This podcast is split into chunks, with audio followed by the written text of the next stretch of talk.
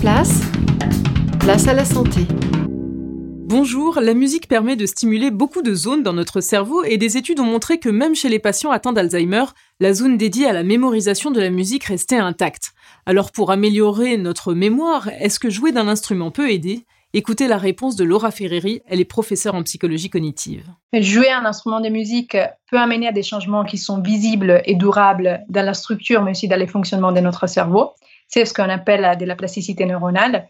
Et ces changements peuvent avoir lieu pas simplement dans des aires qui sont directement impliquées dans la pratique de l'instrument, comme des aires motrices, mais aussi peuvent s'étendre à des autres régions comme celle du langage ou de la mémoire.